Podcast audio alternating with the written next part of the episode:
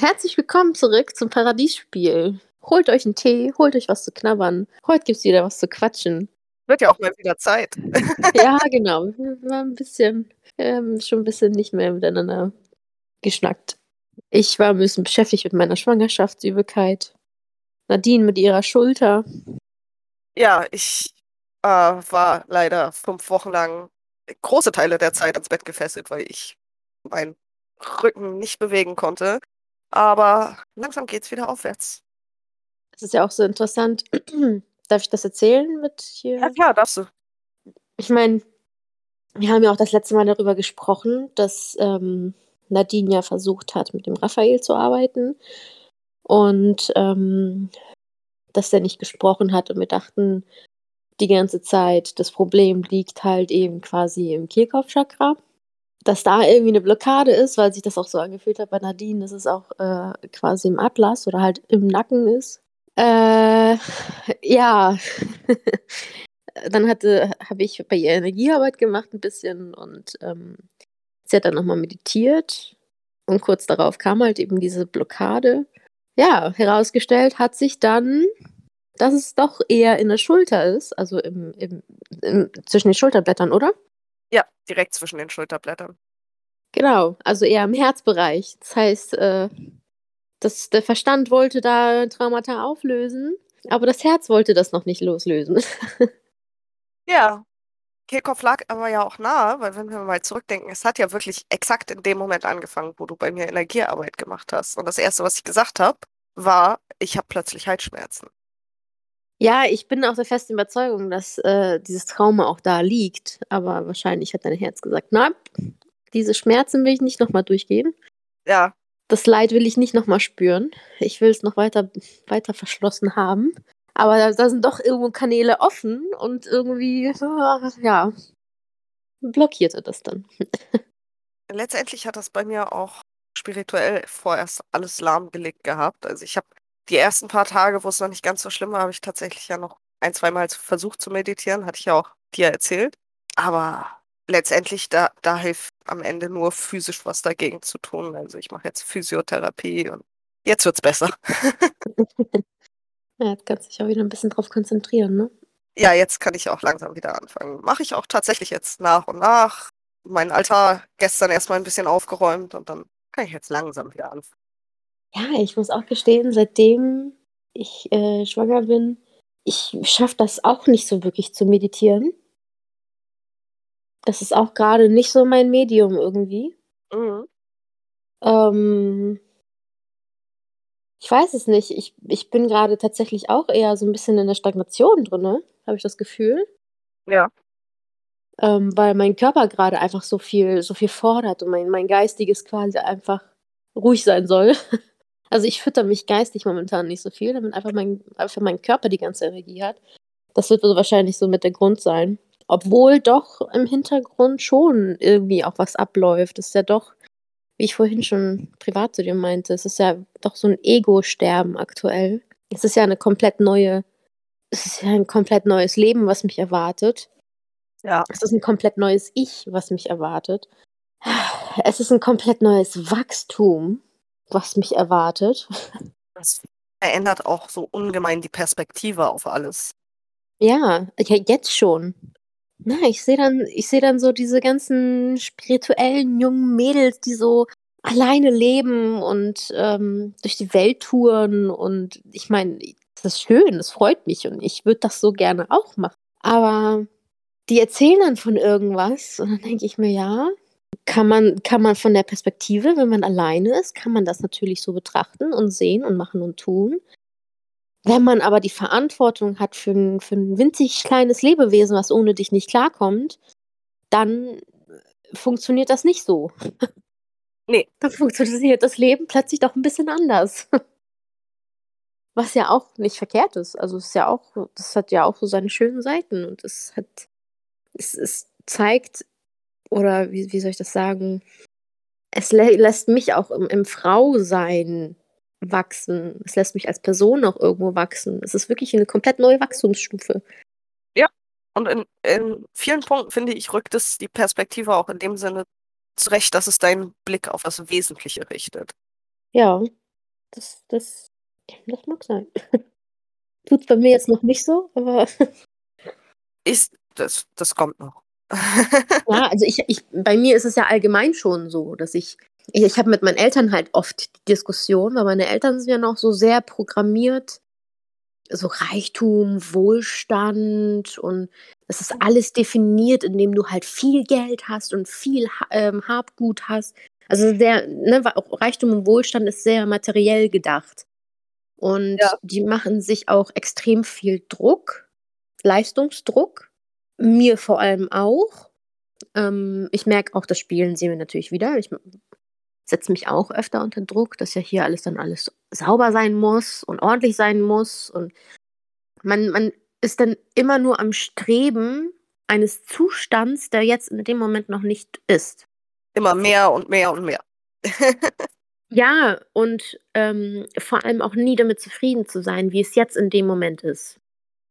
Nie den den aktuellen Moment genießen, sondern immer nur zukünftig: „Ja, guck mal, dann kann man das so machen, dann machen wir das jetzt so. Dann kann man das noch machen, das machen wir jetzt auch.“ Also, es ist man man setzt sich nie hin und schaut sich sein erschaffenes Werk an und verheddert sich dann in dieser Schleife von: „Ich muss leisten, ich muss leisten, ich muss leisten, ich muss leisten, ich muss was machen.“ Und das da habe ich schon echt oft mit den Diskussionen, weil ich dann so jemand bin, der sagt: „Das Wesentliche zählt, und zwar das Hier und Jetzt.“ Und ja, natürlich ist es schön, wenn alles sauber ist. Natürlich ist es schön, wenn alles ordentlich ist. Und das bedeutet ja nicht, dass man einfach aufhören soll, sein Leben zu zu gestalten. Aber es ist einfach am wichtigsten, genau diesen Moment jetzt auch einfach zu genießen, so wie er ist.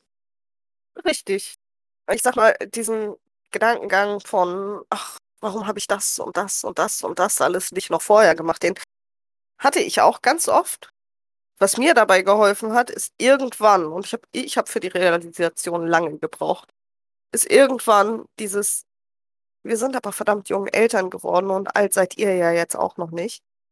Das kann man auch alles hinterher noch machen.“ Ja, um da noch mal den Kontext zusammenzusuchen. Ich hatte vorhin Nadine, äh, erzählt, dass ich eben einem einem Mädchen folge, die, ähm, halt grade durch ihre Welt tourt und, ähm, grade ihr spirituelles Hoch erlebt und total happy ist und immer in Bewegung und schlank und hier und da.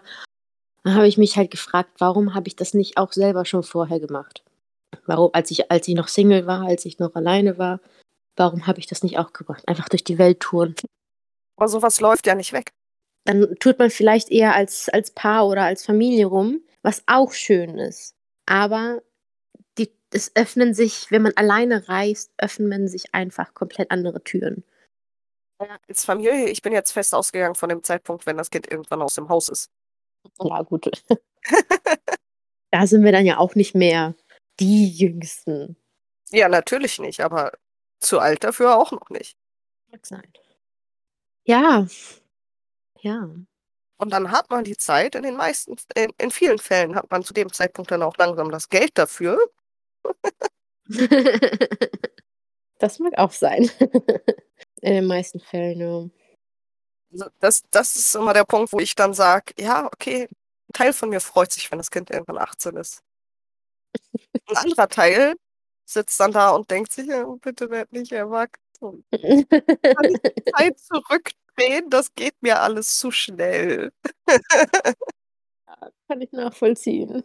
Ich meine, es ist die sind auch so niedlich und so süß, wenn sie klein sind. Ich freue mich halt auch schon, wenn wenn unser Kind so 'n Jahr alt wird. Also, ich ich habe im Kindergarten gearbeitet jetzt ganz lange und auch in der Krippe. Und Säugling ist für mich 'ne komplett neue Erfahrung. Mhm. Aber eben von von 1 bis 6, das habe ich schon alles mit durchgemacht. Und ich ich liebe diese Zeit, wo sie grade so 1 werden, wo sie alles noch komplett neu entdecken und gehen lernen und die machen vielleicht dann auch ganz viel Quatsch und Blödsinn, aber es ist irgendwie ich weiß nicht, da da da fängt es erst so richtig an, dass man auch richtig viel zurückbekommt. Und, äh, ja, darauf freue ich mich schon. Ich ich werde es dann versuchen zu genießen, wie es nur geht, trotz Alltag. Ja, das ist auch das Wichtigste. Ja. Ja. Grundsätzlich deswegen ist der Podcast so lange ausgefallen. Valentina ist schwanger und ich war außer Gefecht gesetzt. und äh, ja, ich gebe euch übrigens nochmal einen Tipp mit. Wenn ihr schwanger seid oder körperlich nicht so fit seid, überlegt es euch zweimal, ob ihr euer Haus, je nachdem, was für eins ihr habt, energetisch deep reinigt. Oh, stimmt, das hattest du mir gar nicht ganz erzählt. Ich glaube, ich hatte dir das noch gar nicht so richtig erzählt. Du hattest das angeschnitten und ich hatte gesagt, warte, das kannst du vielleicht besser im Podcast erzählen. Ja. ähm, wenn man ja energetisch arbeitet, ist man ja ein Kanal. Ja. Und da muss, ne, es ist ja so, ob du jetzt ein Rohr nutzt, was aus Pappe ist und da fließt Wasser durch, oder ob du ein Rohr nimmst, was irgendwie aus Stahl ist oder so. Das ist ein Unterschied. Ja. Also der körperliche Zustand, je nachdem, was du machst, ist schon wirklich sehr, sehr wichtig. Das ist mir jetzt klar geworden. Und wir leben in einem Haus, wo, wo eine Menge passiert ist, sage ich mal so. Also es ist, hier lebte halt eine Familie, die Familie von Marc und vorher natürlich auch, die konnten alle nichts loslassen. Gar nicht. Also loslassen ist, ist ganz, ganz, ganz schlimmes Thema gewesen. Und das war ja auch schon damals so, als hier der Umbau, der große Umbau anfing und das große Ausmisten. Ich natürlich als energetisch sehr anfällige Person ich habe nichts essen können, weil ich ständig gewürgt habe. Ich war total schlapp und ich habe ständig gewürgt. Ich habe also richtig, als würde ich irgendwie, also ich habe richtig gemerkt, dass ich, dass ich hier irgendwas kompensiere. Ich habe das körperlich alles abchecken lassen, war aber nichts. Also es, es wurde, da wurde nichts gefunden. Ja. Und da war ich auch noch nicht so in diesem, in, in die, also ich, ich hatte noch keine Ahnung von der ganzen Spiritualität und Energie etc.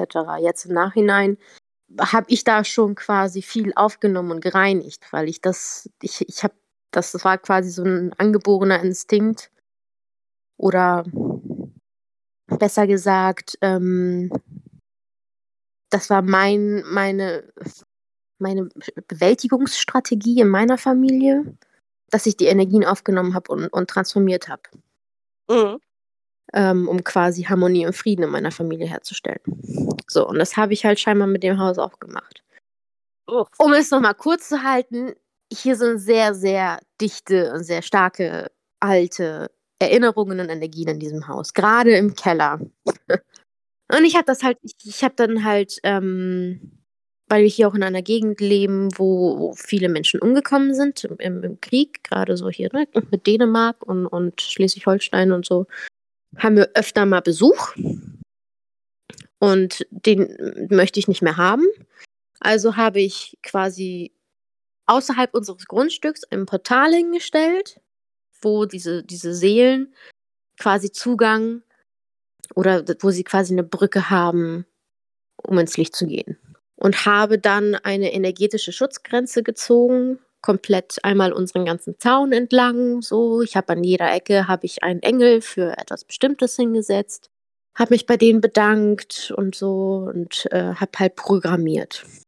Und irgendwann ging ich dann ans, ins Haus und habe dann versucht mit der Christusenergie alles zu reinigen, zu transformieren, zu programmieren.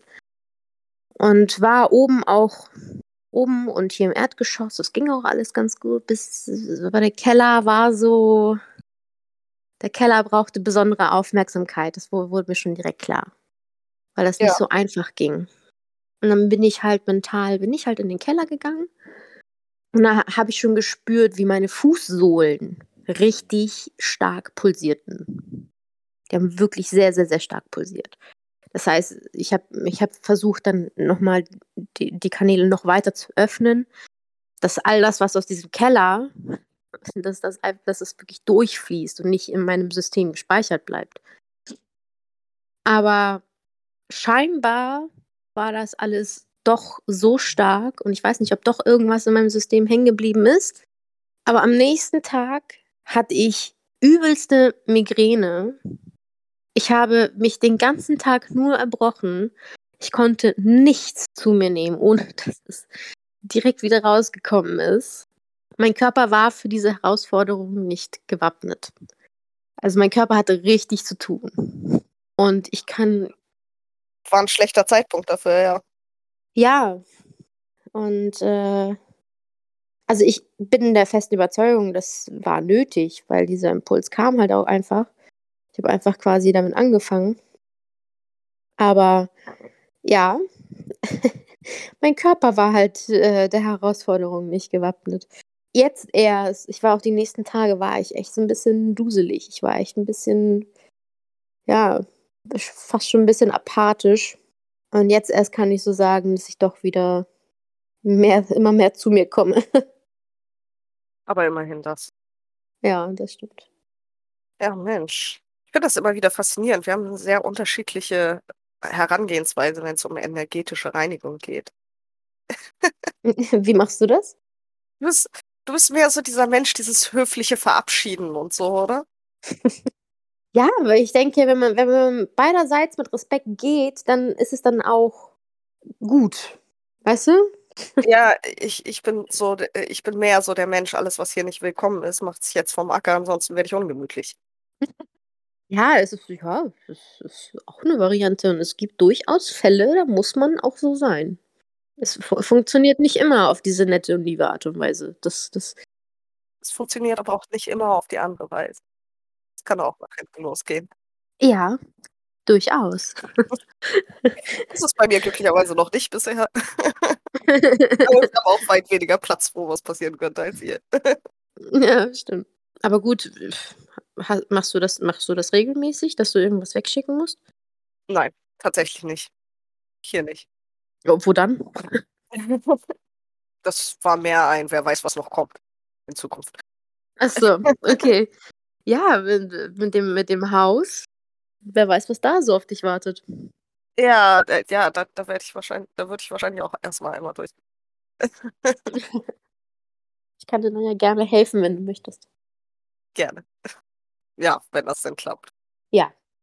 Hast du denn das Gefühl, es hat trotzdem geklappt mit der Reinigung und so? Ich war tatsächlich noch nicht im Keller. Also es hat sich schon was verändert, auf jeden Fall. Vor allem, weil das einfacher ist, hier Ordnung zu halten als vorher. Vorher also, habe ich sauber gemacht und sauber gemacht und sauber gemacht und ich habe einfach das Gefühl gehabt, dass das, das, das, das, das wird einfach nicht sauber. Es, ich, es, wird, es ist einfach immer un unordentlich. Mhm. War es in normalen Augen, sage ich mal jetzt. Wahrscheinlich nicht. Aber für mich irgendwie fühlte sich das so an. Aber es ist jetzt tatsächlich einfacher, es sauber zu halten, ja. Das klingt doch schon mal nach einem Fortschritt. Ja, und wie gesagt, gerade draußen hat sich eine Menge getan. Ja, das habe ich ja letztes schon gesehen. Ich habe mit dem Zaun geholfen. ja, ne, und mit dem, das, das kam ja danach. Und dann hier vorne haben wir ja das ganze, der ganze Holz war dann weg. Das hat der eine dann ja weggefahren. Und im 0, nix haben wir hier vorne wieder ein sehr schönes Beet hingezaubert. Mhm. Und es füllt sich mit Blumen, es füllt sich mit Leben. Also das ist schon, das. Doch, da tut sich auf jeden Fall was.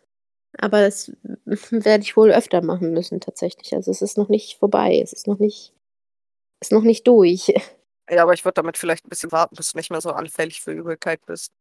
Ja, auf jeden Fall. Auf jeden Fall. Übrigens, wenn das mit der Sch Übelkeit in der Schwangerschaft zu schlimm wird und du tatsächlich über mehrere Tage Schwierigkeiten hast, was zu essen, da kann der Arzt dir Tabletten gegen geben. Ja, ich habe auch gelesen, Womex zum Beispiel darf man tatsächlich auch nehmen. Also es hat, ähm, hat einen to toxikologischen Befund oder so. Ich weiß nicht, wie das. Also es beeinflusst das Fruchtwasser auf jeden Fall auch nicht. Keine Ahnung, ich weiß nur, dass es halt Tabletten extra gegen diese Schwangerschaftsübelkeit gibt. Ja. Ich habe tatsächlich an dem Abend habe ich tatsächlich einen Schluck Womex. Ich habe mich nämlich, das war nämlich das, was ich zu Hause hatte. Mhm. Und ich wusste immer, dass es, das hat mir immer sehr, sehr gut geholfen, ähm, weil es mich dann auch wirklich zum Schlafen gebracht hat. Das ist, das ähm, hemmt wohl auch irgendwie, ich, ich bin natürlich jetzt kein Experte, ne? Aber das hemmt irgendwie, das ist eher auch eine kognitive, also eine, eine, eine chemische Sache im Gehirn. Das ist irgendwie diese Rezeptoren, die diese Übelkeit ähm, verursacht, dass es die quasi irgendwie hemmt. Ich weiß nicht genau, wie das wie. Auf jeden Fall ist es nicht so, dass es irgendwie jetzt was im Magen oder sowas ähm, verursacht und deswegen die Übelkeit weggeht, sondern es ist im Gehirn, irgendwelche Rezeptoren, irgendwelche Verbindungen können dann nicht mehr so richtig funktionieren, die diese, die, diesen Brechreiz oder diese Übelkeit quasi hervorrufen. Da habe ich keine Erfahrung mit, weil Schwangerschaftsübelkeit hab, hatte ich ja nicht. Und äh, so im Normalfall, wenn mir übel ist, dann greife ich eigentlich auf Kohletabletten zurück. Weil wenn dir übel ist, hat das meistens einen Grund und der liegt meistens in deinem Magen und Kohletabletten binden Giftstoffe. Ja, gut. Ja, gut, bei der Schwangerschaft ist es schon. Schwangerschaft ja. hat das natürlich andere Gründe. Deswegen helfen sie dir nicht. Um, aber jetzt beispielsweise äh, Magen-Darm-Infekt. Da sind die Dinger echt ein Geheimtipp. Ja, kann ich mir gut vorstellen. Kohletabletten. Ja. Das Einzige, was ich in der Schwangerschaft hatte, ich war echt dankbar, dass man in der Schwangerschaft Ibuprofen nehmen darf. darf man das? Ibuprofen? Ich dachte Ibu Paracetamol. Ist derselbe Wirkstoff. Ach ja? Oder? Müsste aber, ich es, es steht ja nicht. drauf, es steht ja drauf, ob du sie nehmen darfst oder nicht, bei frei verkäuflichen Sachen. Ähm, mhm. Eins von beidem war's. Weil ich hatte in der Schwangerschaft eine fette Grippe. Ah. Darfst ja, ja. nicht nehmen dagegen. Ja. Ja, meine, meine ähm, Patentante, die hatte Corona während ihrer Schwangerschaft. Oh. Oh. Ja. Und das die war doch, nicht vorher geimpft oder so. Das ist nochmal anders heftig, weil da hast du natürlich Angst dann. Ja, also sie war tatsächlich sehr, sehr entspannt mit der ganzen Sache. Es ist auch, also, denke ich, die beste Lösung. Ja, also es ging ihr halt schon, sie hatte halt schon Symptome, ne? Also sie hatte halt Halsschmerzen und war halt schlapp und alles. Aber das war jetzt bei ihr nicht so wild, tatsächlich. Auch mit den Atemwegen, Atemwegen war das tatsächlich alles ganz okay. Es ging noch ganz gut. Ja, es ist so, weil es ist so ein bisschen für mich gerade beängstigend, ein wenig. Also es macht, ich, da mache ich schon ein bisschen Gedanken. Meine Schwägerin hatte ja ähm, äh, schon eine ziemlich traumatische Geburt, wo es am Ende auch echt zum Kaiserschnitt kam. Und mhm. eben meine Patentante, ähm, die hat halt jetzt vor ein, zwei Tagen hat sie ihr Kind gekriegt. Ja. Und ich habe sie halt gefragt, ne, wie es ihr geht und sagt, das erzählt sie mir mal in Ruhe. Es ist am Ende doch ein Kaiserschnitt geworden. Hm. Wenn jetzt oh, irgendwie so alle, wenn jetzt alle so irgendwie drumherum mit einem Kaiserschnitt Kind kriegen. Ne? Aber gut, man muss auch dazu sagen, die beiden sind deutlich älter als ich. Die haben es dann nicht mehr so einfach wie ich. Also da habe ich schon ein bisschen Glück. Das stimmt. Also das, das habe ich damals auch festgestellt, wenn du jünger bist, das ist ein bisschen einfacher. Ja, ja. Also meine Luther hat was gebraucht, eine halbe Stunde am Ende. was echt? Das ist schön. Wie lange lagst du in den Wehen? Stunde oder zwei. Okay. Das Bei mir war ja eher das Problem, dass die Wehen nicht kommen wollten. Oh, okay. Aber Fruchtblase war schon geplatzt, oder wie? Gerissen, ja. Es war jetzt nicht riskant, weil das Kind lag ja richtig und dann wird das ja alles verschlossen, aber die Wehen wollten und wollten nicht kommen. Also wurde am nächsten Tag eingeleitet und selbst dann wollten sie noch nicht kommen. Mm, ja. Die wollte halt noch nicht auf die Erde. Die hatte noch, die, die hatte keinen Bock. Die, die war schon faul, bevor sie geboren wurde.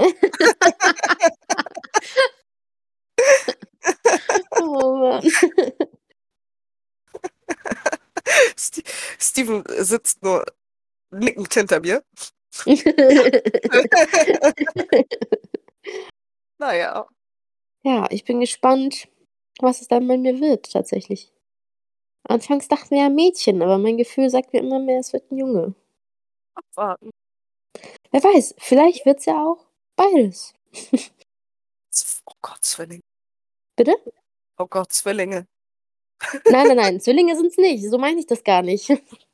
Sag nicht, Zwillinge sind es nicht. Das wurde schon bei manchen Leuten erst im achten Monat gesehen. Nee, also das ist schon, schon ziemlich eindeutig nur eins. Naja, wollen wir mal nach so langer Zeit wieder an unserem Rad drehen? Ja, dreh mal ein Rädchen. Hass. Was? Hass. Oh. Das ist ein Hass. Wort, mit dem ich immer sehr schnell um mich werfe. was mich, was bei mir öfter auftaucht momentan, ist dieses Thema Hass auf alle Menschen. So dieses Ich hasse Menschen. Ich hasse Menschen, ja. Da geht ja irgendwie so bei, also, ja. du bist, glaube ich, auch so ein Kandidat, die sowas sagen würde, oder? Würde? Tut. Ich arbeite mit Kunden. Ich sage diesen Satz auf Arbeit bestimmt dreimal am Tag. ich meine, ich kann diesen Gedanken nachvollziehen. Ich war da auch drinne. Aber Butter bei die Fische. Ist es wirklich der Hass auf die Menschen? Ich glaube, es ist nicht auf Menschen, mehr auf die Gesellschaft, glaube ich. Die Gesellschaft als großes Ganzes, weil da halt einige Dinge, Normen sind, die so nicht sein sollten. Komisch, oder? Dass Menschen wirklich in Massen dumm werden. Ja, das, das sage ich auch immer so. Ein Mensch ist intelligent, viele Menschen sind ein, sind ein Haufen Idioten. Aber ist es so seltsam? Eigentlich müsste das ja rein logisch gesehen andersrum sein. Weil ein Mensch nicht alles wissen kann und nicht alles machen kann. Aber wenn, wenn sich mehrere Menschen zusammentun, die, wo jeder diese, diese Wissenslücke zum Beispiel füllt, müsste das doch ein intelligentes Komplex sein. Ja, das müsste man so denken.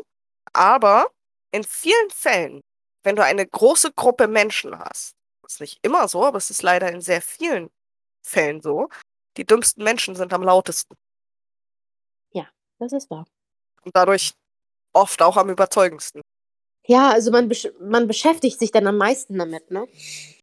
Es ist halt das, was du dann immer und immer wieder siehst und oft dann halt auch einfach als Wahrheit ansiehst. Ja. Weil du es immer und immer wieder überall siehst, weil solche Menschen einfach die lautesten sind. Also ja, ich, ich würde es bei mir auch eher einen Hass auf die Gesellschaft nennen, als auf Menschen an sich. Auf der anderen Seite aber auch einfach, ich bin kein sehr geselliger Mensch. Ich habe gerne einzelne Menschen um mich, aber ich hasse es einfach, viele Menschen um mich zu haben. Und das ist dann auch auf der Punkt, wo ich sage, oh, ich hasse Menschen. aber warum hast du das? Also was ist, warum anders? Wir, wir reden ja um das, wir reden ja über das Wort Hass. Ja. Wa warum Hass? Weil ich, ich persönlich bin ein sehr emotionaler Mensch und ich habe immer das Gefühl, bei mir gibt es emotional oft nur Extreme. Entweder ich, ich liebe jemanden oder ich hasse jemanden, weißt du? Dazwischen okay. ist immer ein bisschen schwierig bei mir. es ist Dazwischen erst kommt nur ist die scheißegal. ja, okay, das gibt's auch noch. Ist mir scheißegal. Das ist aber auch eine Sache, die ich mir erst über die letzten Jahre angeeignet habe. So, da musste ich mich drauf hinarbeiten, wirklich zu sagen, okay, diese Person ist mir einfach scheißegal. Ja. Ich kann mit der reden und was danach passiert, könnte mich nicht weniger interessieren. Das ist, glaube ich, das ist, glaube ich, wirklich der Punkt, wo man dann auch wirklich tatsächlich mit der Situation im Frieden ist, oder? Ja. Weil aber ich, ich, ich habe das so, ich habe das irgendwie so, also meine Erfahrung ist, sobald man im Hass ist, ist man bei weitem nicht okay mit der ganzen Sache. Ja. Das sehe ich, das sehe ich zum Beispiel, das sehe ich so bei so vielen mit ihren Eltern. Die sind so, so in, im Hass mit ihren Eltern, dass sie sagen, ja, ich äh, brech Kontakt ab und äh, die sind mir jetzt scheißegal. Aber sobald man das Thema Eltern anspricht, gehen die total hoch und, und haben dann wieder total diese Hassgefühle. Wo ich dann immer denke, das Thema ist noch nicht beendet. Ja. Die sind dir nicht wirklich egal. Aber wären sie dir egal, würdest du jetzt so nicht hochgehen. Richtig. Das ist auch der Punkt, wo ich irgendwann aufgehört habe. Ich habe mir abgewöhnt, über einzelne Personen zu sagen, ich hasse dich, sondern eher zu sagen, ich kann dich nicht ausstehen. Weil für mich ist immer so, Hass setzt, Hass ist ein Extrem. Und Hass ist ein Extrem, das für mich ein anderes Extrem voraussetzt, weil ich bin der Meinung, um eine einzelne Person wirklich hassen zu können, musst du sie tief in dir eigentlich noch lieben, weil du kannst jemanden nur dann hassen, wenn er dich wirklich hart verletzt hat. Ja. Und um dich wirklich hart zu verletzen, musst du ihn erstmal an dich ranlassen. Ja. Tatsächlich sind auch im Gehirn die Rezeptoren von Hass und Liebe direkt nebeneinander. Also die Bereiche, die ausschlagen quasi, die sind direkt nebeneinander. Das kann ja. sich schon leicht verschieben und verwechseln. Richtig. Das ist dann halt ganz oft ein Fall von, weißt du, die Menschen sagen, ich hasse dich. Und ich denke mir dann immer, nein, du hast ihn nicht, er hat ja nur wehgetan. Ja. Weißt ja. du? Ja. Du hast vielleicht in dem Moment das Gefühl, was, was du bekommen hast dadurch. Richtig. Du bist nicht wütend, du bist verletzt. Ja. Ja, das ist ein Unterschied, ne? Aber das reflektieren zu können, das ist, das ist eine große Herausforderung. Ja, deswegen deswegen habe ich halt aufgehört, das immer gleich über Menschen zu sagen, weil ich habe das früher, habe ich das tatsächlich auch viel über einzelne Menschen gesagt. So, oh Gott, ich hasse den. Mir rutscht das auch heute, heute noch mal raus. Aber. Ja, ne? es geht natürlich nicht alles sofort weg. Ich bin übergegangen zu, oh Gott, ich kann die nicht ausstehen. Aber ja, es gibt, es gibt schon Unterschiede, durchaus. Man ja. kann einige Menschen einfach nicht riechen. Wortwörtlich und metaphorisch. Ich wollte gerade sagen, wortwörtlich auch nicht. Hass, ja. Ich, hab, ich weiß nicht, Hass. Habe ich irgendwie mal so richtig Hass gespürt? Schwer zu sagen. Das, das Thema hatte ich mit meiner Mutter tatsächlich. Meine Mama so auch, ja, ich habe ich hab in meinem Leben noch nie Hass gespürt. Aber ich so, oh, come on. Come on.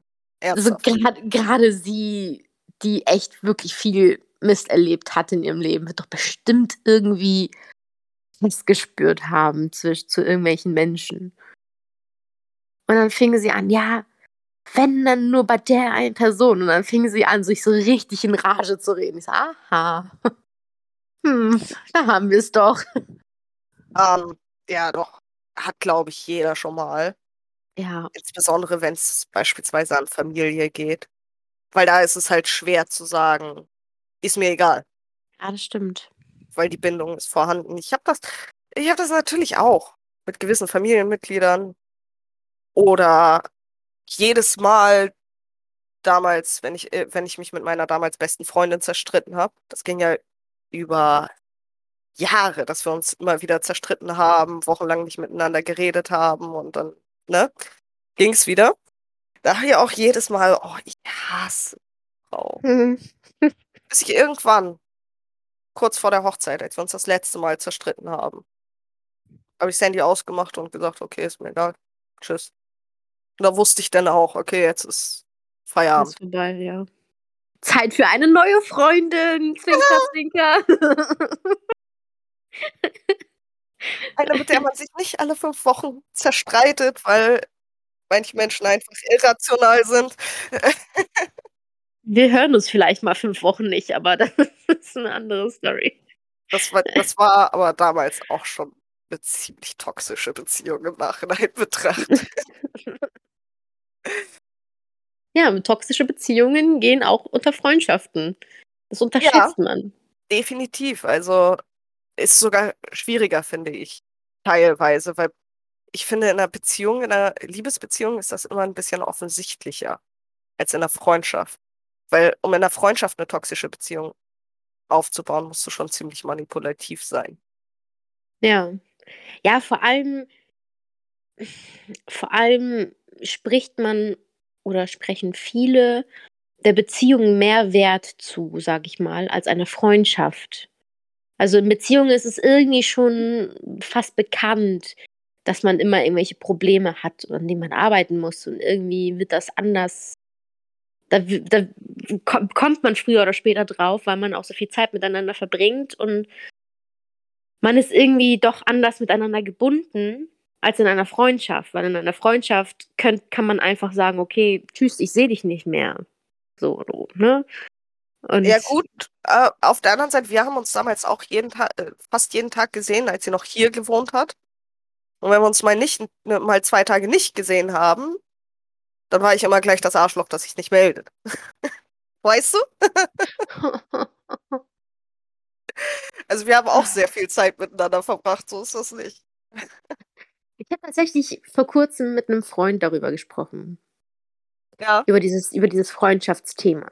Mhm. Weil ich habe bisher wirklich immer nur Freundschaften gehabt, ähm, die so, ja, die so sind wie unsere. Also man hört sich oder man hört sich nicht und man sieht sich oder man sieht sich nicht. So, aber wenn man sich sieht, dann spricht man, als hätte man sich gestern erst wieder gesehen und man kann über alles reden und ne, deshalb hat man halt eine schöne Zeit miteinander und dann geht man wieder seine Wege und hat so sein eigenes Leben irgendwie. Ich war nie in der Lage, gerade Frauen, was sich jetzt so langsam ein bisschen switcht, aber gerade Frauen in mein Leben zu lassen, die auch wirklich, wirklich in meinem Leben mit involviert waren. Also so weit, ne, dass man wirklich eben die Situation hat, ja, hä, warum hast du dich nicht gemeldet und komisch und ne, dass man so ständig irgendwie miteinander sein musste. Da habe ich mich auch gefragt, bin ich einfach nicht fähig für eine so tiefe Verbindung? Ich glaube nicht, dass das eine tiefere Verbindung ist. Es ist nur eine erzwungenere, ganz ehrlich. Weil gerade dieses, okay, entweder man sieht sich oder man sieht sich nicht. Es ist ja nicht so, als wäre es äh, mir beispielsweise egal, ob wir regelmäßig miteinander reden. Aber es ist dann nicht dieses, hey, warum meldest du dich nicht?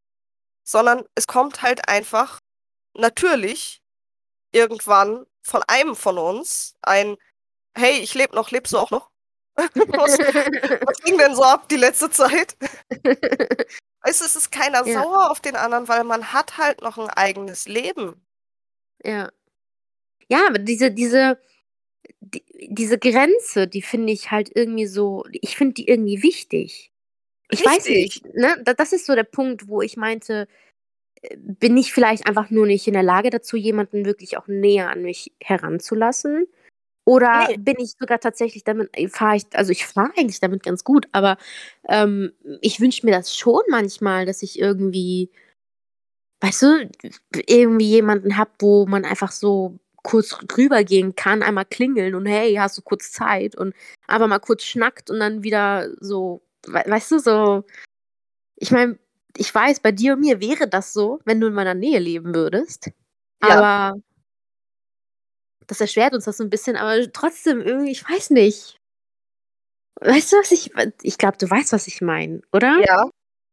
Ich weiß, was du meinst. Und ich, ich bin der festen Überzeugung, du fährst mit deiner Einstellung besser. Okay. Ich persönlich glaube nämlich, das Thema emotionale Grenzen ist ganz schwierig in unserer heutigen Gesellschaft. Ja. Ganz viele Menschen verstehen nicht, warum oder wozu man emotionale Grenzen hat. Und genug Menschen ignorieren die auch einfach. Ja. Ich finde auch ganz viele Menschen verstehen nicht, dass man diese Grenzen setzen kann, auch wenn man beieinander ist. Ja. Also ich sehe das bei so vielen, das ist jetzt sehr, sehr starkes Stereotyp-Denken. Ne? Es ist natürlich nicht bei jedem so, aber äh, gerade so bei deutschen Familien, wenn ich das so ein bisschen vergleiche, deutsche Familien und, und, und so kroatische Familien, auch in kroatischen Familien läuft das teilweise toxisch ab, gar keine Frage auch mit Grenzen überschreiten an ganz anderen Punkten. Aber wenn es darum geht, zum Beispiel die Kinder, die meisten wollen, ihr Kind mit 18, die müssen sich eine eigene Wohnung suchen. Aber wenn sie beieinander sind, verschmelzen die so extrem miteinander, dass, dass also eigentlich sehen sie sich nach dieser Grenze und ja. wollen die Kinder somit eigentlich irgendwie abschieben. So nach dem Motto, geht los, so schnell wie möglich müsst ihr gehen. Aber trotzdem, wenn die dann beieinander sind, verschmelzen die so miteinander, dass sie eigentlich gar nicht so, dass die gar nicht wissen, wer, wer welche Rolle hier jetzt irgendwie spielt, wer irgendwie, also es ist dann total undurchsichtig und, und für jeden irgendwie selbst, da verliert sich jeder so da drinne. Wohingegen bei uns, wenn ich so eine Familienfeier von uns mitkriege, oder wenn unsere Familiendynamik, da ist jeder seine eigene Person und jeder seine eigene Persönlichkeit. Ja, so sollte das ja auch sein. Genau. Und deswegen fällt es uns zum Beispiel auch leichter, einen ganzen Tag, eine ganze Woche oder einen ganzen Monat miteinander zu verbringen, weil trotzdem jeder so sein, seine Persönlichkeit irgendwie hat und so seins ist und sich nicht unbedingt verstellen muss.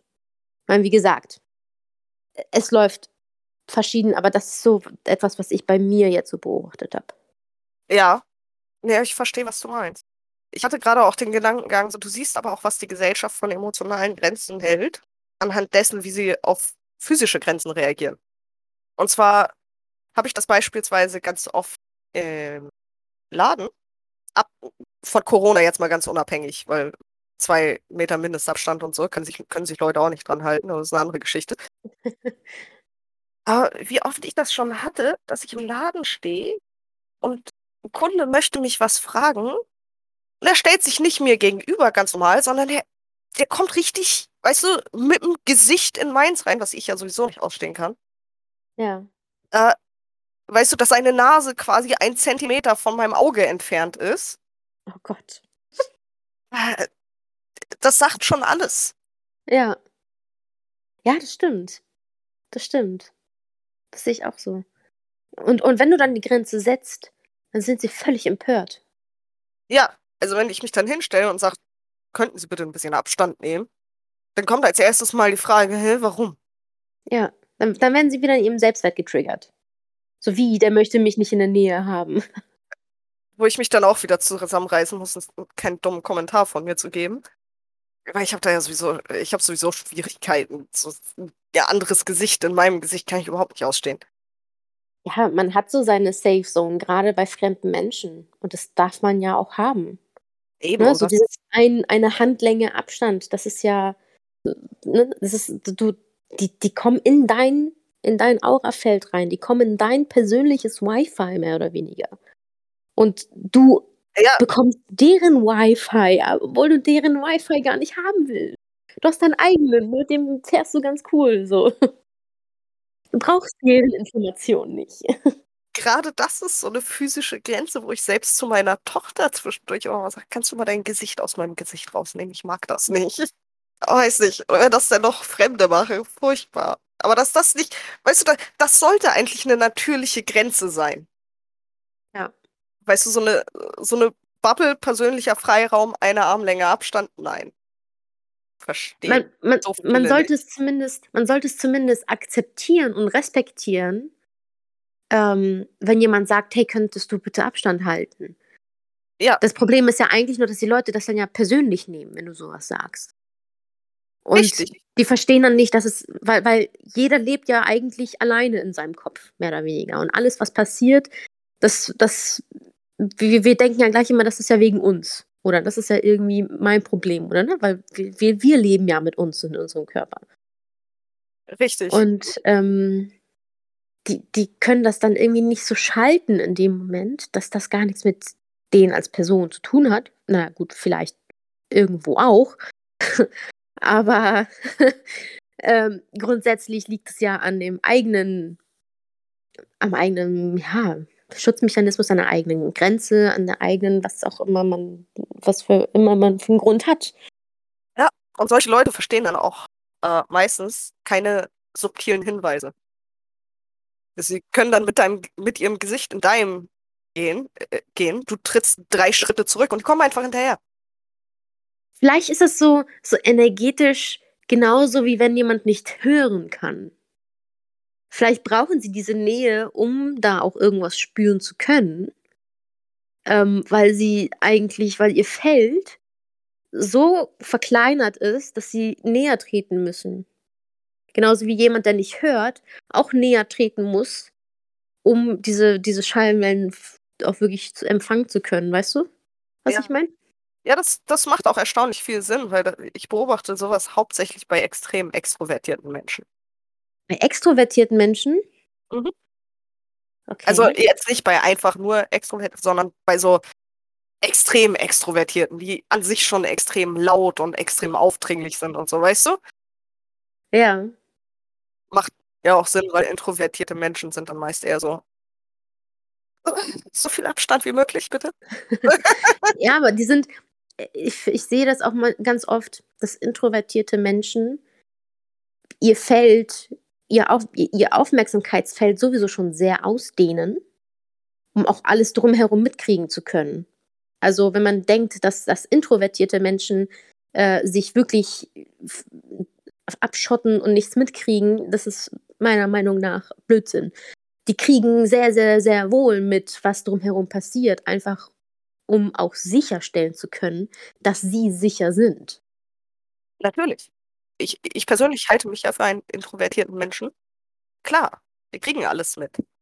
Es geht mehr darum, andere in unseren persönlichen Raum zu lassen. Ja. Ich kann meine Fühler ausstrecken, aber du hast hier drin nichts zu suchen. Weißt du? Ja. Ja. ja das war ein. Themensprung am Ende. Irgendwie schon. Wir waren bei Hass, oder? Irgendwie schon. Und dann bei Menschen. ja, Menschen sind ja auch eigentlich das interessanteste Thema.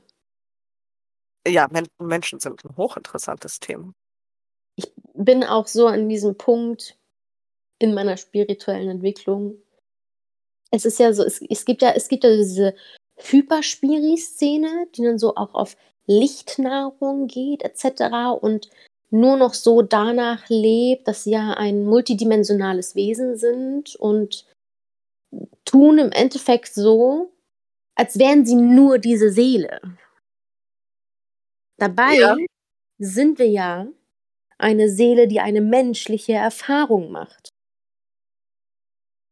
Das ja. heißt, wir haben immer ja, wir haben ja immer noch diesen Körper.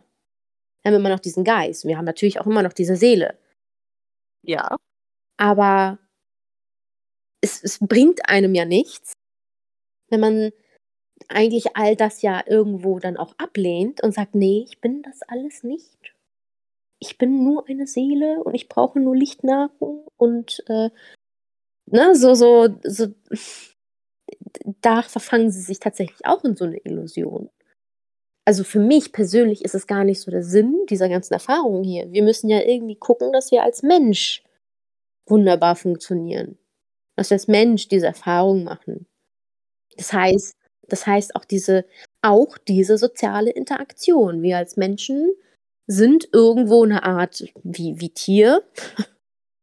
ähm, mit Bedürfnissen. Ne? Rudeltiere. Rudeltiere mit Bedürfnissen, weil das ist ja auch so, ne? Die Bedürfnisse, die, die werden ja teilweise total gekappt, weil diese Bedürfnisse sind ja nur eine Illusion und äh, wir als Seele haben das nicht. Es ist ja nur unser Körper, der diese Be Bedürfnisse hat. Aber, aber wir sind ja auch dieser Körper. wir sind ja auch dieser Mensch. Und warum, ne? Ja. Warum? Klar ist es klar ist es eine Herausforderung, diese Bedürfnisse umgehen zu können. Und man erlangt vielleicht nochmal einen neuen Status, aber was meinst du, was für einen Status du erreichst, wenn du es schaffst, als Seele zu, zu, zu leben und diesen Verstand zu haben, dass du, oder, oder diese, die, dieses Wissen aus der Seele zu ziehen, aber gleichzeitig auch deinen Körper nährst und diese Bedürfnisse erfüllst. Was, was, wie, wo könnten wir da hinkommen? Äh, ich meine, ich, ich kann dir sagen, welchen Status du erreichst, wenn du dich nur noch von Lichtenergie ernährst. Status verstorben. Ja, dann, dann wirst du wirklich wieder zur Seele, weil du dann ja in dem Fall deinen Körper komplett so abgelehnt hast, dass deine Seele sagt, okay, ja, dann brauche ich auch keinen Körper mehr. Ja, gut, aber das ist. Naja, gut, genug Menschen sind ja der Meinung, sie könnten damit trotzdem überleben. Und das ist dann der Punkt, wo ich mir denke, ja, okay, das ist natürliche Selektion. Darwin hat gewonnen. ja, ich finde halt, es ist, das Leben zeigt uns einfach immer wieder, dass wir den Mittelweg finden müssen. Ja. Und dass wir alles kombinieren müssen oder sollten am besten. M müssen tun wir ja gar nichts. Aber sollten, wenn wir wirklich ein qualitätvolles Leben führen möchten, weil das ganze Universum ist ja alles. Richtig. Und wenn du, wenn du wirklich zufrieden sein willst, dann brauchst du halt nicht nur seelische Zufriedenheit, sondern auch physische. Ja. Ist so. Das ist so.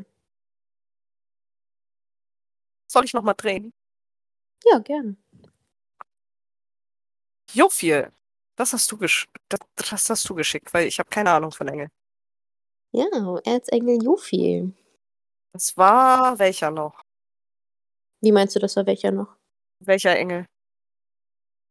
Also Vom- Jofiel ist ähm, quasi der Hüter des ähm, Sakralchakras, also unter anderem.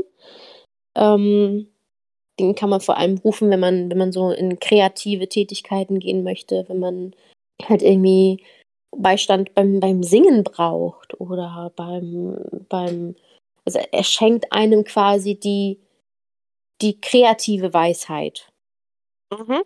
wenn man das so sehen möchte. Warte mal kurz. Engel der Erleuchtung, Weisheit und Beständigkeit. Genau. Ich habe gerade gegoogelt.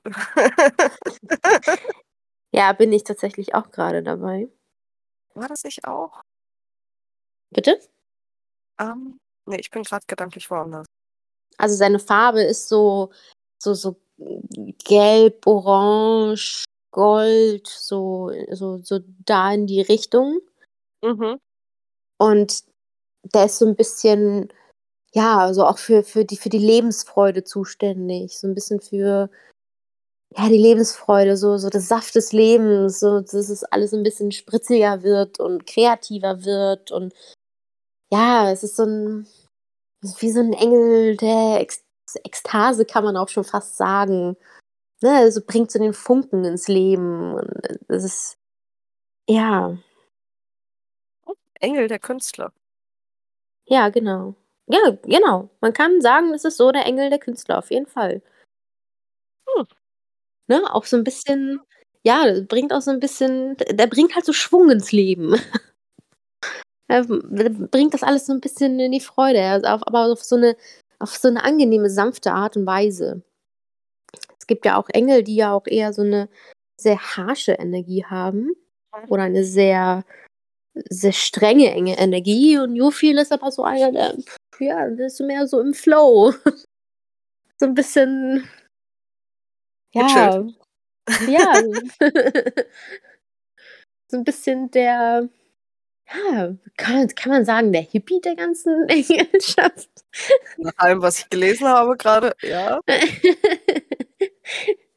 ja, also, aber auf, auf so eine echt, auf so eine niedliche Art und Weise. Also, ich habe tatsächlich früher ganz gerne ähm, mit ihm gearbeitet. Ja. Gerade so, wo ich angefangen habe, weil irgendwie, ich weiß nicht, ich hatte zu dem irgendwie am meisten Verbindung. Mhm. Das ändert sich natürlich auch immer mal wieder, aber ja, ja, ja. Also gerade wenn man so künstlerisch was machen möchte, wenn man so ein bisschen mehr. Bist du noch da? Ja, hörst du mich nicht? Doch. Jetzt wieder. Hallo? Hä? Ich habe gerade die ganze Zeit gequatscht. Okay, dann, dann waren meine Kopfhörer vielleicht leise gedreht. Das machen sie manchmal, weil das Rad zu leichtgängig ist. Oh, okay. Was hast du denn mitgekriegt? Das letzte, was ich von dir gehört habe, war, ähm, dass du früher gerne mit ihm gearbeitet hast. Ja, meine ich halt nur, ja, das äh, ändert sich natürlich so in der Zwischenzeit, aber. Mhm. Also, wenn man künstlerisch gerne was macht oder irgendwie Unterstützung braucht, so ein bisschen künstlerische Inspiration, wenn man so ein bisschen, ja, mehr, mehr so ein bisschen Lebensfreude in die Situationen bringen möchte oder in, in sein eigenes Leben bringen möchte, wenn man so ein bisschen mehr, ja, so ein bisschen mehr Feuer, ein bisschen mehr Pep reinbringen will, dann ist auf jeden Fall Jofil ein wunderbarer Ansprechpartner für. Ja, Depressionen überwinden, habe ich eben auch noch gelesen. Ja. Ja, Depressionen haben oft den Ursprung im sakralen Zentrum tatsächlich. das, was auch oft so eine, so eine, so ein Beiprodukt ist, man hat dann ja auch oft ähm, sexuelle Schwierigkeiten. Das ist meistens das Erste, was auftritt bei Depressionen und das Letzte, was wiederkommt, wie meine Therapeutin damals sagte. ja, genau. Also tatsächlich auch, auch wenn man, wenn man so Suizidgedanken hat, die, die haben oft, ähm, also so wirklich ehrliche Suizidgedanken und auch vielleicht Suizidversuche stammen oft aus dem sakralen Zentrum. Ja, kann ich weil auch das, Ja, weil das eben ähm, halt so das Zentrum der, das Zentrum des Lebens ist, quasi. Wenn man überlegt, sowohl beim Mann als auch Frau sind da ja auch die Geschlechtsorgane, ähm, die ja Leben hervorrufen, also sowohl die Samen als auch die, der Brutkasten. Und wenn das austrocknet, so wenn, wenn, wenn dieser Nährboden austrocknet, dann kann auch kein Leben entstehen und, und auch keine, keine richtige Liebe entstehen. Und ja, das, das verliert an, es verliert an Saft. Das kann man sich so ein bisschen vorstellen wie, wie Blumenerde. Wenn Blumenerde so ausgelaugt ist, keine Nährstoffe bekommen hat, kann auch kein Leben entstehen. Und wenn kein Leben entsteht, entsteht. Oh. Wieder da? Wieder da. Läuft auch alles wieder. Super. Wir hatten gerade ein paar technische Probleme. ich weiß gar nicht, wo wir stehen geblieben sind. Äh, weiß ich auch gar nicht genau. Ich würde sonst sagen, lass uns ein Thema noch ausrollen und dann ja. Haben wir auch eine. Menge. so, mal schauen. Ne? Stürzt mir hier alles ab. ja, äh. Oh, wo wir gerade bei Depressionen waren. Schattenarbeit. Schattenarbeit. Aha. Ein nie endendes Thema. Ein nie endendes Thema, nein. Wirklich nie. Ja, Schattenarbeit. Je heller das Licht, desto tiefer der Schatten. Oder dunkler der Schatten. Da hat ja jeder so seine eigene Herangehensweise. Ja. Wie machst du das? Meine ist, wenn ich Probleme bemerke, meistens erstmal meine Tarotkarten. Mhm.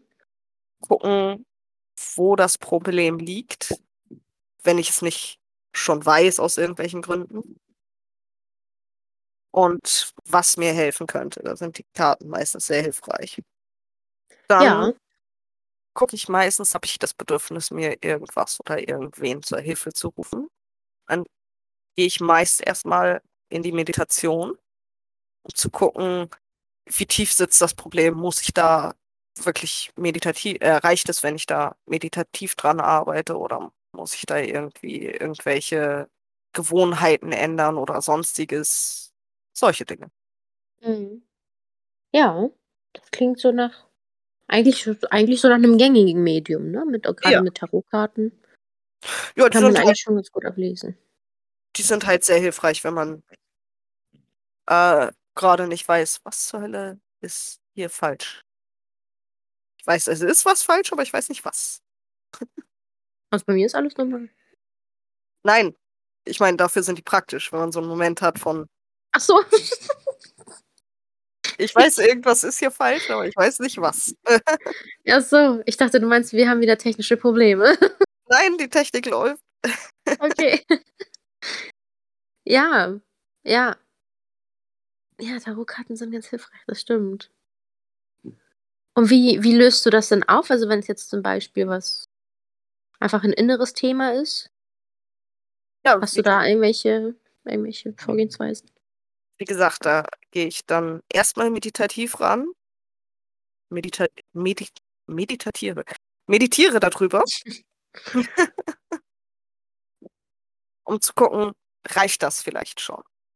Reicht so, es, das also in der? Meditation quasi. Genau, Ja. reicht es, das auszumeditieren oder gibt es vielleicht irgendwelche Mächte, Engel, Götter, Dämonen, irgendwas, was ich damit in Verbindung bringe, was mir da einen Ratschlag geben könnte oder helfen könnte?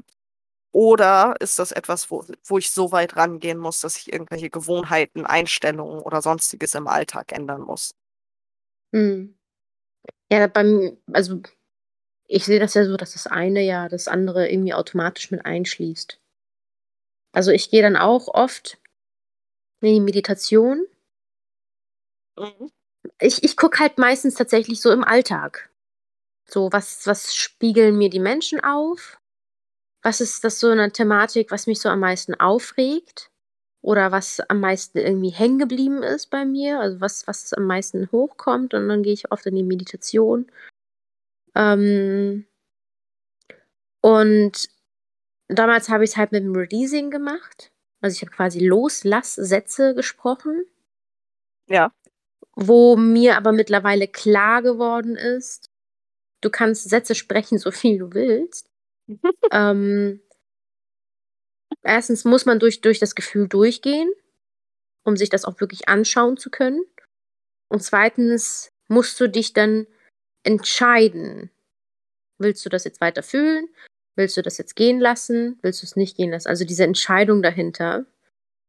Und, ähm, dann eben auch die Visualisierung. Wie mache ich das denn? Oder wie was ist denn die Version, die genau dieses ich nenne es jetzt mal Problem, losgelassen hat oder diese Situation losgelassen hat? So, wie wie verhält sich diese Person? Und dann versuche ich, diese Person zu integrieren. Und so hast du dann im Alltag schon du hast dich ja damit damit beschäftigt und im Alltag habe ich dann schon schon 'n ganz anderes Bewusstsein für all die ganzen Sachen. Und dann bemerke ich die Situation, wo ich früher anders reagiert hätte oder und dann kann ich das kann ich dann halt in der Situation doch so reagieren, wie die neue Version von mir reagieren würde. Ja, das das funktioniert bei mir ganz oft nicht. Dazu bin ich zu emotional. In dem Moment, wo etwas passiert, kann ich meistens nichts ändern. Ja. Ich muss da wirklich von außen rangehen und alles drumherum erst mal aufdröseln, bevor ich Ja, in der ja. Situation mich anders verhal halten kann. Ja, ja, deswegen sage ich, man muss so durch man muss so durch dieses Gefühl durchgehen, ne? Ja, Man muss okay, so ja. dieses ne, das das gehört auf jeden Fall dazu. Einfach so machen klappt in der Regel nicht, weil das Nervensystem auch einfach zu äh, das Nervensystem kennt ja diese diese Wege und hat ja 'n Me 'n Schutzmechanismus oder 'n Reaktionsmechanismus dazu. Und das muss ja auch erst mal umprogrammiert werden. Und das geht am besten, indem du dich halt einer solchen Situation aussetzt. Entweder in Real Life, aber tatsächlich am einfachsten halt im Inneren. Und da auch wirklich dann durchgehst und neue Wege schaffst, neue neue neuronale Wege schaffst. Ich sage mal, was du am Anfang sagtest, dieses reine Affirmationssätze sprechen ohne alles drumherum ist ja mehr so 'n Fake it till you make it. Was Ja, bei ne, das ist nicht Affirmation sprechen, tatsächlich. Ja, oder Ähm, sondern die Loslass-Sätze. Also, dass man dass man spricht zum Beispiel: „Ich lasse das jetzt los“ oder „Ich lasse jetzt die und die Situation los“ oder „Ich lasse das und das Gefühl los“ oder „Ich lasse die und die Person los.“ Das funktioniert auch, ähm, aber nur bis zu dem Grad, wie man sich auch wirklich dafür entscheidet, das auch wirklich loszulassen. Richtig, darauf wollte ich hinaus. Ja. äh, ich weiß nicht, Affirmationssätze ist ist für mich dasselbe Prinzip. Ähm Aff Affirmationssätze sind dann gut entschuldige, dass ich das jetzt so unterbreche, aber Affirmationssätze sind dann gut, wenn du eben genau diese Situation losgelassen hast und in deinem Inneren quasi Platz geschaffen hast.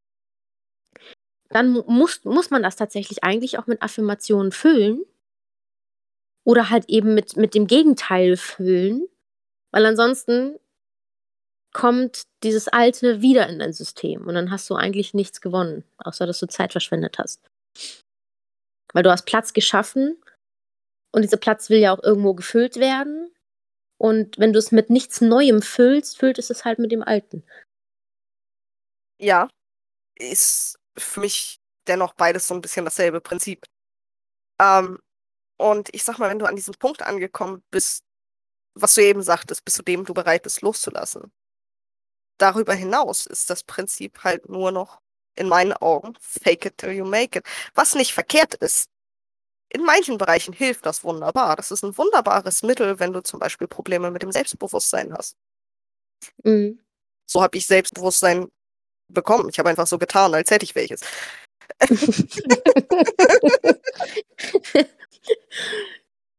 du hast einfach nur so getan, als wärst du super gefährlich, bis alle Menschen drumherum dich in Ruhe gelassen haben und du bei Frieden hast. nee, das ist eine andere Geschichte. Ich habe noch nicht mal so getan, als wäre ich gefährlich. Die Leute haben einfach Angst vor mir und ich weiß nicht warum. Nein, halt wirklich dieses ähm, mit Menschen reden und ähm, halt selbstbewusst rüberkommen. Ich, ich habe einfach irgendwann angefangen, so zu tun, als ob ich das alles hätte. Und dadurch habe ich es irgendwann aber auch einfach bekommen, weil ich gemerkt habe, okay, ich kann es aber ja. So ein bisschen dasselbe Prinzip, wie wenn du echt scheiße gelaunt bist und du einfach 60 Sekunden lang einfach grinst. Wie so ein ja. Vollidiot. Und irgendwann wird dein Gehirn denken, oh, ah, grinsen, ah, glücklich, Glückshormone, Glückshormone, Glückshormone. Habe ich in meinem Leben bestimmt schon 500 Mal versucht, funktioniert bei mir nicht. Ah. also bei, also funktioniert schon bei vielen, auch mit der Körperhaltung.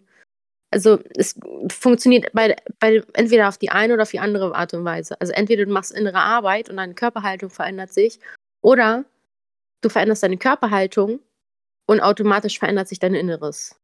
Das ist ja, ne? alles hat so eine seine Wechselwirkung.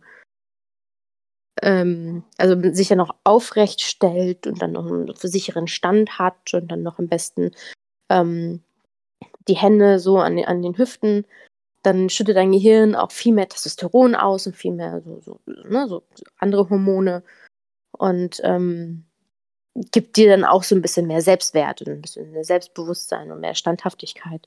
Also das Gefühl von ja, gerade so Körperhaltung hat ja auch nicht nur Einfluss auf deine Wahrnehmung, sondern auch auf die Wahrnehmung aller anderen. Und das spiegelt sich dann ja auch wieder auf dich zurück. Ja, genau. Ja, das aber man, man, um auch diese Haltung, diese äußere Haltung so einzunehmen, muss dein Inneres automatisch auch diese Haltung einnehmen. Früher oder später. So.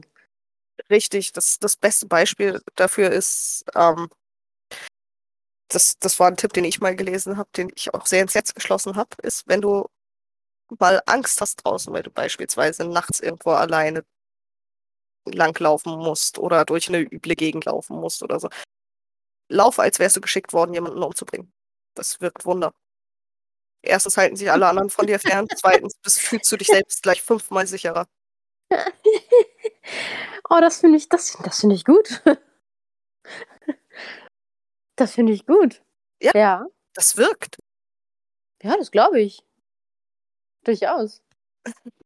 Weil es auch der größte Fehler, den du machen kannst, wenn du irgendwo in einer äh, Situation bist, wo du das Gefühl hast, jemand könnte Beispiel dich überfallen oder so, ist auszusehen wie ein Opfer. Klar. Dann, ich meine, dann, wenn, wenn du schon diese Opferhaltung hast, dann wirst du auch leichter zum Opfer. Weil Richtig. du dich auch dementsprechend angreifbar machst. Richtig. Und es fühlt sich halt so auch selbst wesentlich sicherer. Ja. Automatisch. Ja, auf jeden Fall. Steven macht immer Witze darüber, weil er sagt immer, ich laufe, als hätte ich Rasierklingen unter den Armen.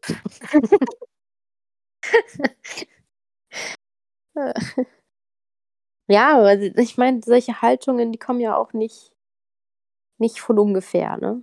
Das darf man ja auch nicht vergessen. Jeder versucht irgendwie sicher und, und gut und stabil durchs Leben zu kommen. Und jeder versucht so seine Strategien. Die einen funktionieren besser, die anderen funktionieren schlechter. Richtig. Die einen sind langfristig schädlich, die anderen sind kurzfristig schädlich. Das, das gibt halt einfach nicht die ultimative Lösung. Es ist einfach alles so eine Frage von, will ich damit leben? Bin ich damit zufrieden? So, mhm. das hat die und die Konsequenz. Bin ich mit der Konsequenz cool? Oder sage ich, nee, nee, das will ich nicht, so will ich nicht enden, jetzt muss ich was verändern. Ja, genau. Ja.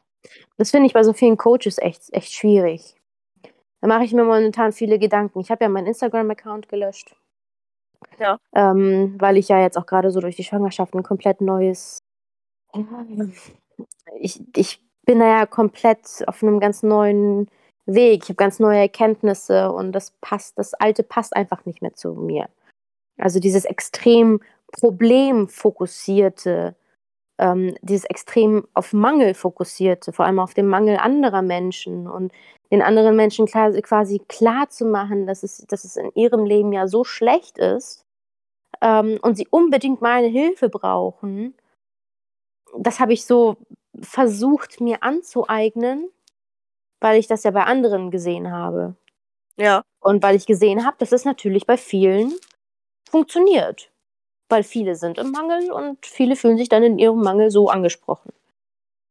Aber mir ist klar geworden, das will ich gar nicht. Ich will ja gar nicht den, ich will ja gar nicht den Mangel der Menschen unterstützen. Ich will ja, dass diese Menschen in Fülle leben. Um in Fülle leben zu können, müssen sie diesen Mangel halt aufgeben. Das, das ist so. Aber also dieses, dieses Mangeldenken aufgeben. Und ja. ähm, da möchte ich denen natürlich durchhelfen. Aber ich weiß halt noch nicht, wie ich das verpacken soll. Weil im Grunde genommen ist ja, ist ja alles, was die Menschen in ihrem, im, in ihrem Leben machen, eine Erfahrung. Und es ist alles irgendwie ein Versuch, gut durchs Leben zu kommen. Und es hat alles, alles im Leben hat seine Vor- und Nachteile. Und die Frage ist aber einfach wirklich einfach nur, ja, wollen sie so weiterleben oder halt nicht? Mhm. Und die meisten, auch wenn sie es nicht wollen, bleiben trotzdem mit drin, weil sie kennen es ja nicht anders. Und das ist so meine Frage, wie kann ich denn die Menschen motivieren, dann auch diesen Schritt wirklich zu gehen, ohne sie in ihrem Mangel ständig zu triggern. Weißt du, was ich meine? Das ist so ein bisschen, gerade für mich echt eine Herausforderung. Ja, ich glaube, ich verstehe, was du meinst. Ja, es ist eine schwierige Frage. Wird vielleicht noch ein bisschen Zeit brauchen, um das rauszufinden, aber Ja. es setzt sich ja keiner. Nö, genau. Ich werde jetzt erstmal Mama, darum kümmere ich mich jetzt erstmal ein paar Monate. Genau. Und dann kann ich das ja immer noch weiter Stück für Stück von zu Hause aus ausbauen. Ja, genau. Ich meine, das das Mama-Sein, das wird das wird mir ja auch noch mal ganz andere Perspektiven öffnen. Noch mal ganz andere Sichtweisen öffnen. Das definitiv. Insbesondere, wenn das Kind hinterher erstmal da ist. Ja. Ja, und dann wird sich das alles schon regeln. Auf jeden Fall. Ja, dann würde ich sagen, verabschieden wir uns an dieser Stelle erstmal. Ich wünsche euch einen wundervollen Start in den Tag oder einen wundervollen Abend oder ein Wochenende. genau, je nachdem, wann ihr euch das anhört. Oder wann Lasst es rauskommt, euch gut gehen. morgen. ja, ja, dann bis zum nächsten äh, Mal. bis zum nächsten Mal.